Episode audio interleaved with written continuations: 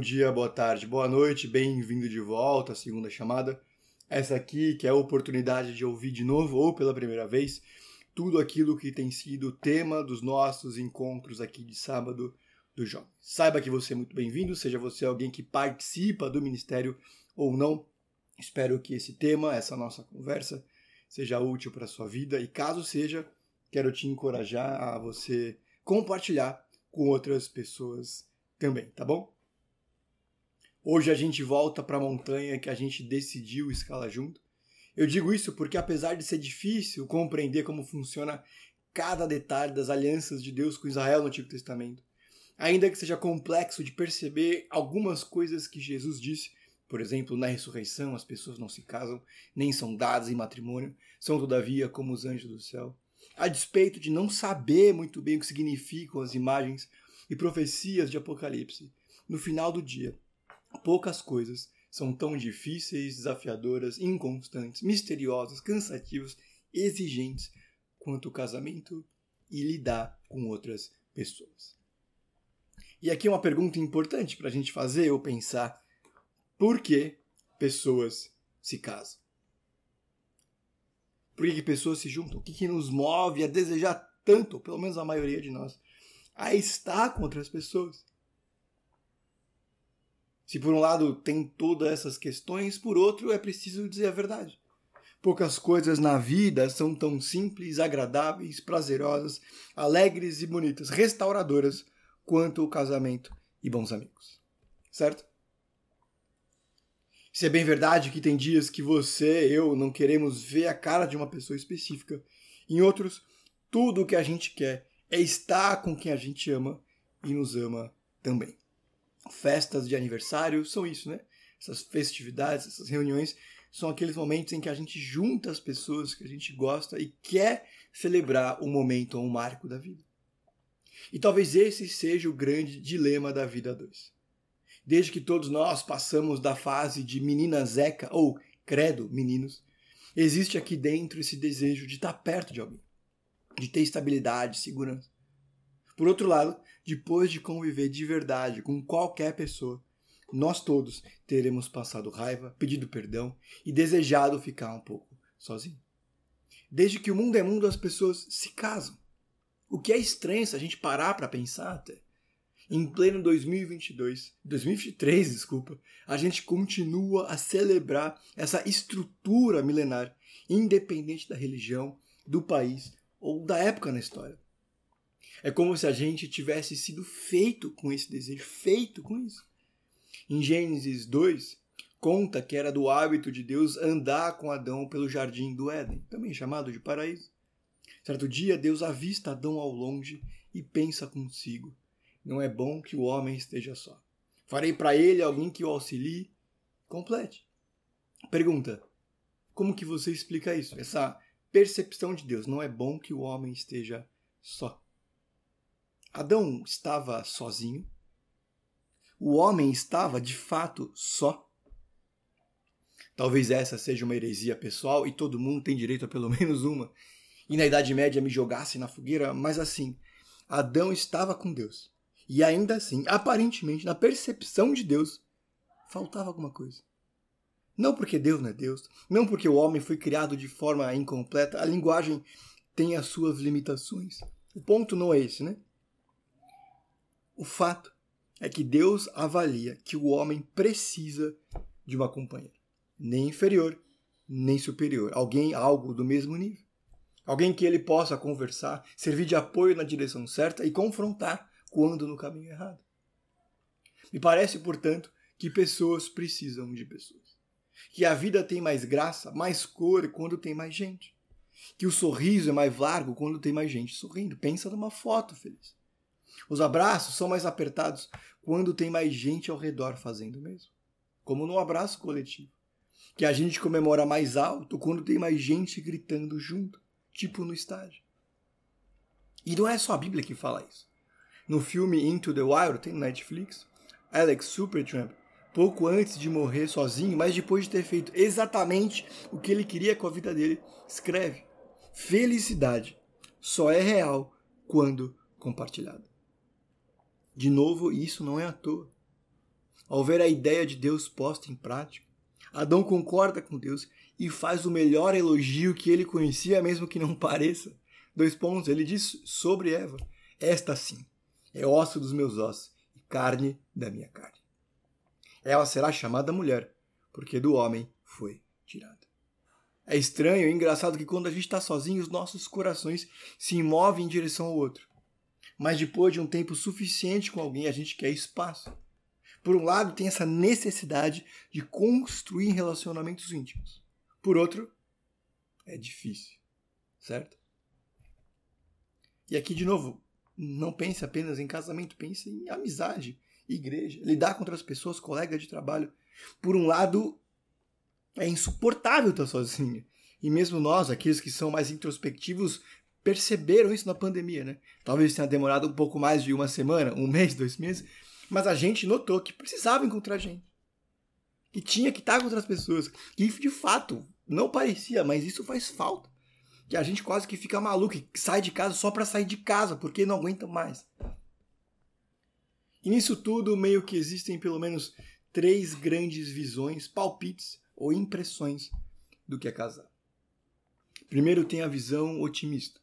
Ela que é influenciada e é fruto da Disney, das comédias românticas em que depois de alguns problemas, é verdade, o casal ali finalmente fica junto e quase tudo está resolvido e eles ficam, para usar a expressão, felizes para sempre. Pergunta: por que, que essa visão otimista é um problema? Por que, que ela é uma questão? Porque ela nos prepara para a frustração. As histórias e filmes, especialmente de dois mil para trás, acho que o mundo num aspecto positivo, até ficou mais cínico depois e histórias felizes para sempre nem mais fazem sentido a gente olha com desconfiança. Mas o fato é que de 2000 para trás, pelo menos, que foi quando a gente cresceu, as histórias acabavam sem notícia de como que o casal viveu depois da chegada dos filhos. Não contava sobre as crises financeiras, nem de quando o casal se deparava com a perda de força física e beleza. Não comentava das inúmeras negociações para decidir as coisas tudo era muito ingênuo, muito incompleto, muito irreal. E tem parte da verdade. Né? É bom, é bem, as pessoas ficam felizes, mas isso é parte. E mais, tem essa pressão cultural, individualista, hedonista da busca pelo prazer, que nos ensina, que diz que o outro existe para me completar, que o outro existe para me fazer feliz. A gente que cresceu tendo o controle remoto na mão, e depois o celular para escolher qual comida pedir, a gente tem dificuldade em perseverar e lidar com expectativas não correspondidas. Nesse tempo, no nosso tempo de vida dos milênios, em Portugal, por exemplo, a taxa de divórcio aumentou 89% entre 95 e 2004. Ao dado, você pode olhar com calma, mas diz que na Inglaterra metade dos casamentos acabam antes dos 18 meses. Deixa aqui eu só fazer um parênteses é, e dizer que eu não pretendo lidar nessa série aqui, eu não pretendo conversar tanto sobre os motivos que poderiam tornar um divórcio legítimo, pensando biblicamente, e nem falar sobre recasamento. Mas eu preciso dizer que em determinados casos deve-se sim chamar a polícia e sair de casa. Que abuso não se tolera, não se faz vista grossa, tem que resolver. Então uma ligação para a polícia e outra, se você for crente, para o seu pastor. Tudo bem? Enfim, essa aqui pode parecer, essa visão otimista, pode parecer uma armadilha apenas para quem não casou. Mas não é bem assim. Né? Que é uma armadilha só para aqueles que estão imaginando como as coisas seriam e vão se frustrar por lidar na realidade. Não. Porque o nosso coração é enganoso, enganado o suficiente para ser constantemente tentado a pensar diante das dificuldades normais que não era para ser assim que quando eu imaginei casar, eu nunca pensei que seria tão difícil. Então, portanto, não tá dando certo. Não tem como dar certo. Não era para ser assim. Mas quem falou? Quem disse que casar era para ser tão fácil quanto ganhar da seleção hoje em dia? A verdade é que tudo que tem valor nessa vida dá trabalho, envolve desgaste, tem frustração e dificuldade. Que qualquer expectativa relacional que não envolva desafios é mais fruto das vozes da minha cabeça, dos filmes, da realidade que da própria Bíblia. É mais resultado dessa ilusão das vozes que eu insisto em ouvir dos filmes que vejo do que da realidade da própria vida. Pode não ser o foco principal dos textos, mas Ana, mãe de Samuel, tem problemas com o marido. Davi, o rei Davi, sofre e faz sofrer com a família. Esaú e Jacó, Sansão, Caim e Abel, José, pelo amor de Deus. Vamos então para a segunda visão não real do que significa se relacionar.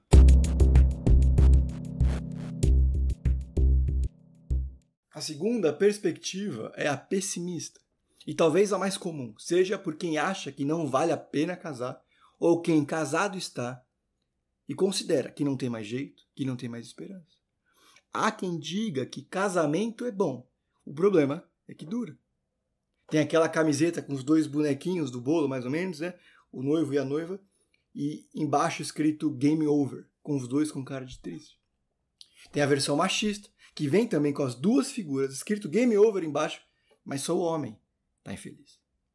Qual que é o problema dessa visão pessimista? Que entende que casamento é problema, que é desgraça, que não vale a pena.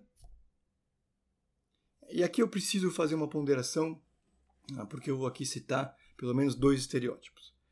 Eu não costumo fazer isso, mas esses dois estereótipos ajudam a perceber algumas coisas. Por N razões, existem muitos homens Peter Pan e mulheres Bridget Jones. Importante dizer também que nem todo homem solteiro, e nem todo homem é Peter Pan, e nem toda moça é Bridget Jones, e nem que essas duas, essas dois estereótipos, síndromes, se limitam aos gêneros, né? Pode ter um homem que é mais Bridget Jones e uma mulher que é meio Peter Pan. Enfim, eu estou falando isso, não é para ofender ninguém, mas é porque o exemplo ajuda a entender. Os primeiros, os Peter Pans, se vestem, vivem, pensam e se portam como adolescentes e veem o mundo com a grande terra do nunca, que não precisam mudar nada nunca. São indecisos, pouco presentes, não tomam atitude quando precisa e são pouco envolvidos com a igreja.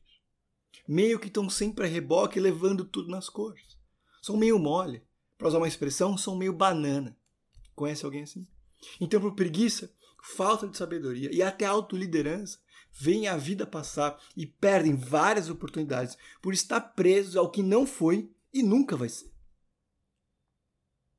É aquela pessoa que não pode assumir e nem assume responsabilidade, que tudo que fica na mão não dá certo, que não consegue resolver a vida, que não dá nenhum passo, nunca sabe o que fazer e sempre está perdido com o pé em cada canoa, mas não vai a lugar nenhum. Deixa eu dizer que maturidade não significa abandonar todo o passado, mas encontrar os momentos mais adequados para as coisas em diferentes momentos da vida. Homens maduros não precisam abandonar o futebol, o PlayStation ou outro hobby qualquer, mas aprender o momento adequado para cada uma dessas coisas. Que crescer não significa deixar todos os gostos, alguns sim, para trás, mas discernir de forma madura o melhor momento para fazer o que eu quero, o que eu gosto e cumprir de fato as minhas responsabilidades.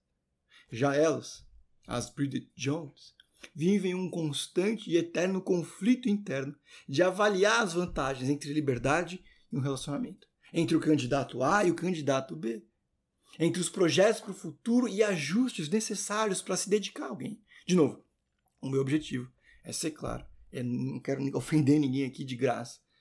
Mas eu preciso dar um exemplo porque eu fui muito específico com homens, né? Eu acabei de dizer aqui que tem alguns homens que são meio banana.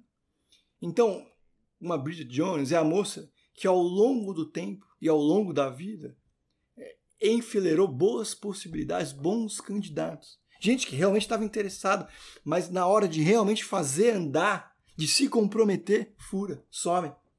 Fala que não era bem assim. Mesmo depois de ter dado muita liberdade. Então é alguém que sempre está em busca de estar com outra pessoa. Mas não se compromete muito por medo, ansiedade e incerteza, porque as coisas não são como imaginava. Nisso tudo, ainda tem esse espírito dos tempos que nos aconselha a não entregar, não se entregar 100% a outra pessoa ou qualquer relacionamento, porque vai que dá errado. É, não, a gente está conversando, não, a gente está junto, mas não se entrega, não se revela, não mostra o coração, não convive de fato, porque sempre está com o pé atrás pensando, vai que dá errado. É, não sei se vai dar certo. Ou ainda, e talvez pior, tem o carpe diem, que diz que eu deveria aproveitar toda e qualquer oportunidade da vida. E qualquer coisa que me limite, feche as portas, é desperdício. Então eu vivo para conquistar o objetivo, conhecer países, juntar dinheiro, comer do bom e do melhor, não negar nada a si mesmo, apenas para se sentir vazio entre uma coisa e outra. Então eu vivo para mim, não tenho lugar para mais ninguém. Em que quem reina são os meus desejos, e já que ninguém consegue me acompanhar, ou faz as coisas do meu jeito, ou porque não gosta das boas coisas, e nada do que os outros pensam é bom de fato, então até que eu encontre alguém eu vou seguir sozinho. O problema, de novo, é que ninguém foi feito para me completar. Ninguém foi feito para me fazer feliz. As pessoas não estão à minha disposição e nem toda oportunidade ou porta aberta vem de Deus. Por último, tem aquela visão que a gente vai trabalhar aqui um pouco mais de paciência, a visão prudente e realista. Ela reconhece a existência de um grande paradoxo no relacionamento entre homem e mulher. A Bíblia não esconde as dificuldades. De Gênesis 3 para frente, a realidade bate a porta e tem muita desgraça e dificuldade, que com o tempo as nossas limitações se tornam mais evidentes que as nossas virtudes. Lembra? É, lembre-se, as diferenças, e a Bíblia aponta por várias vezes que a diferença entre homens e mulheres são reais. Os homens pensam, sentem, falam, agem de determinadas formas que nem sempre fazem sentido no universo na cabeça feminina e vice-versa. Que tem esse choque de cultura, não o programa, mas o fato de que cada um vem de uma casa e uma criação, uma lógica completamente diferente, que quando duas pessoas que vêm de lugares diferentes, de casas diferentes, se encontram, vai ter choque mesmo. Que não vai ser como eu imaginava, nem como eu vi nos filmes. Tem uma série anterior a Friends, que só eu devo ter visto, que chamava Mad About You, que era basicamente sobre a vida de um casal em Nova York. E depois de uma briga, um deles diz: duas pessoas juntas para o resto da vida é muito difícil. E essa não é uma coisa exclusiva, essa noção da dificuldade não é exclusiva da Bíblia, não é exclusiva da cultura contemporânea. Tem até uma lenda indiana que aborda essa questão. Diz assim: O homem disse: Senhor, eu não sei, eu não consigo explicar, mas depois de todas as minhas experiências com essa criatura, ele falando sobre Eva, cheguei à conclusão que ela me causa mais problemas do que prazer. Peço, tome-a de novo. Eu não consigo viver com ela. O Criador respondeu, mas também não pode viver sem ela. O homem desesperado disse: Como é que eu vou fazer? Eu não consigo viver com ela e não consigo viver sem ela. E o Criador arremata: Achei que você já tivesse descoberto. Amor é um sentimento a ser aprendido. É tensão e satisfação, é desejo e hostilidade, é alegria e dor. Um não existe sem o outro. A felicidade é parte do amor, mas o sofrimento também pertence ao amor. Esse é o grande mistério do amor, a sua própria beleza e seu próprio fardo. Tem sacrifício e tem alegria. A pessoa tem que abdicar de alguma coisa para ganhar outra. Tem que desembolsar algo para obter um bem maior e melhor para sua felicidade. É como plantar uma árvore em frente a uma janela. Ganha sombra, mas perde uma parte da paisagem. Troca o silêncio pelo canto dos pássaros ao amanhecer. E já que a gente falou de uma lenda indiana aqui, abre comigo, ouve a sua Bíblia em Gênesis, capítulo 2, verso 18. Então, livro de Gênesis, Gênesis, Êxodo, primeiro livro da Bíblia, capítulo 2, verso 18. Diz assim: Então o Senhor Deus declarou: Não é bom que o homem esteja só. Farei para ele alguém que auxilie e lhe corresponda. Depois que formou todos os animais da terra, os animais do campo e todas as aves do céu, o Senhor Deus trouxe ao homem para ver como esse lhe chamaria. E o nome que o homem desse a cada ser vivo, este seria o seu nome. Assim o homem deu nome a todos os rebanhos domésticos, às aves do céu e todos os animais selvagens. Todavia, não se encontrou para o homem alguém que lhe auxiliasse e correspondesse. Então o Senhor fez o homem cair em sono profundo, e enquanto este dormia, tirou uma das suas costelas e fechou o lugar com carne. Com a costela que havia tirado do homem, o Senhor Deus fez uma mulher e a trouxe a ele. Disse então o homem, o primeiro elogio da história: Este sim é osso dos meus ossos e carne da minha carne. Ela será chamada mulher, porque do homem foi tirada. Por essa razão, O homem deixará pai e mãe e se unirá à sua mulher, e eles se tornarão uma só carne. O homem e sua mulher viviam nus e não sentiam vergonha. Eu quero aqui fazer algumas considerações sobre o texto, mais ou menos como da última vez que a gente conversou, que seria bom que você guardasse no coração para que os dias sejam bons e para que você seja sustentado nos dias ruins. Primeiro, casamento é bênção. Pode nem sempre parecer, mas é bênção ainda assim. E por um simples motivo: é criação de Deus.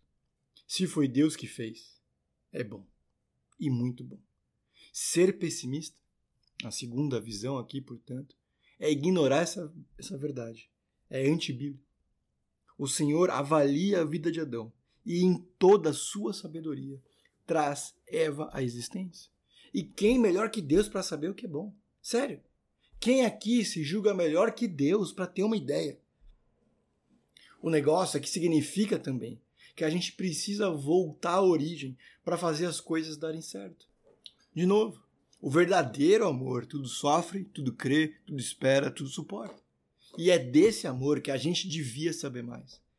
A gente precisa aprender desse amor que não abandona, que sempre perdoa e nunca acaba. C.S. Lewis, o autor das Crônicas de Nárnia, diz que paixão nos leva a prometer, o amor a cumprir. Você quer fazer as coisas darem certo? Vá até Deus, que é a origem do amor. Deseja paz nessa bagunça que a gente chama de mundo? Encontre Deus. Quer ser mais paciente? Aprenda de Deus. Pensa ter um bom casamento? Descubra o amor de Deus em Cristo Jesus. A gente precisa ver, aprender, viver o amor de Deus para fazer as coisas darem certo. Senão a gente continua bebendo da mesma fonte que mistura bem e mal, cheia de altos e baixos. Eu e você, não dá certo. É só ver a humanidade, nós estamos há milênios para tentar se acertar, para fazer as coisas darem certo, e a gente não consegue. A gente briga porque torce para times diferentes. A gente discute, rompe amizade porque tem um cara que é, alguém vai votar e o outro vota no outro. Sério, parece para você em algum nível que é questão de tempo até que as pessoas se deem finalmente bem? Que o mundo vai ser um lugar de paz? Não. Isso é verdade no macro, mas isso é verdade também no micro. Nós não somos capazes sozinhos de amar, de conviver e dividir a vida. A gente precisa de Deus para fazer os relacionamentos darem certo. A gente precisa da sabedoria do Senhor para se entender, para se perdoar, para corrigir um ao outro.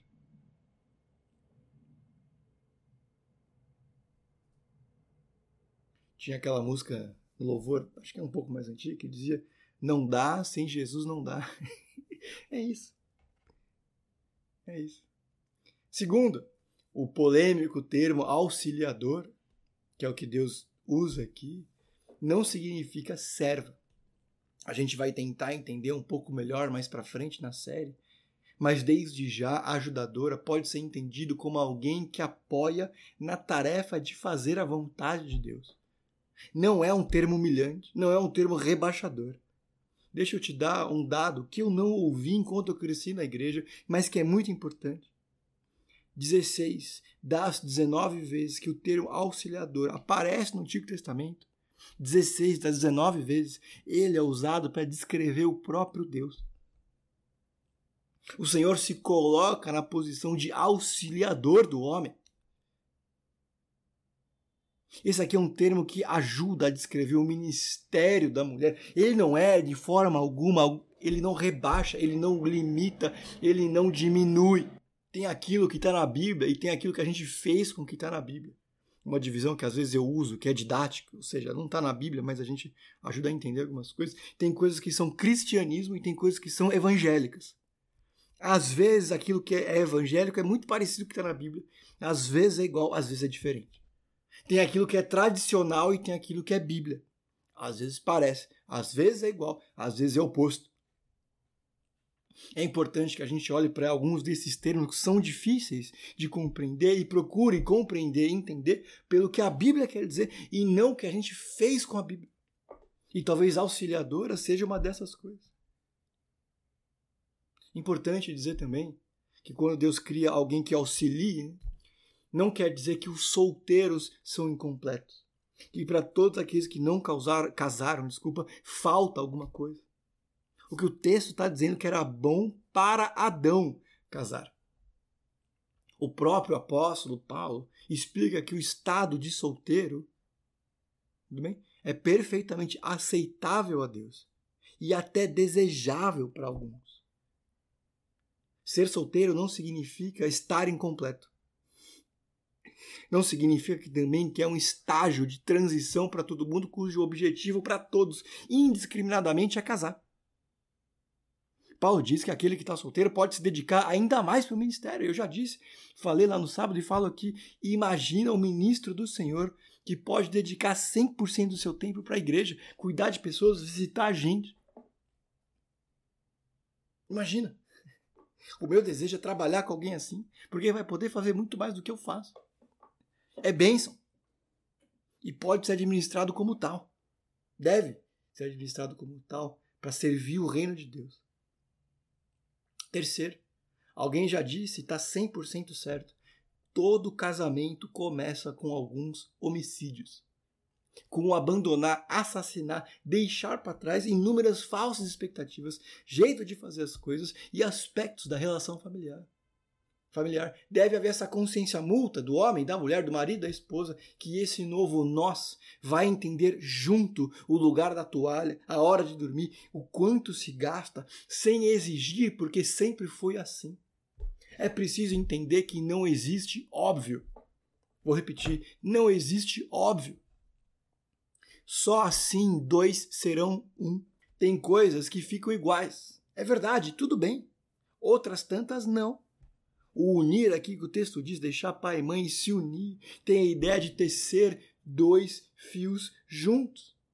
Que eles juntos, nesse tecer de se encontrar, constroem algo novo.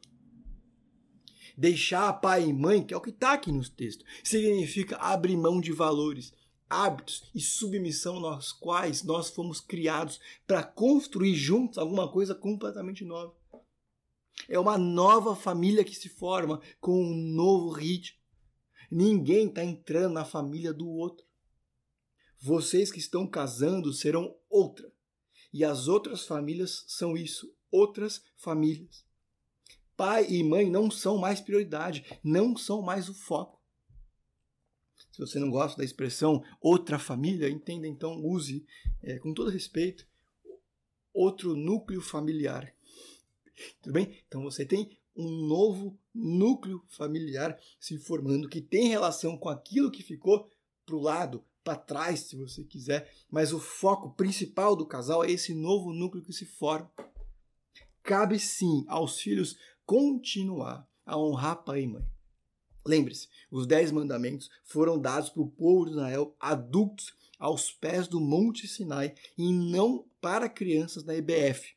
Também adultos têm a responsabilidade de permanecer honrando os pais, mas essa dinâmica muda. Não é mais de submissão, não é mais de obediência.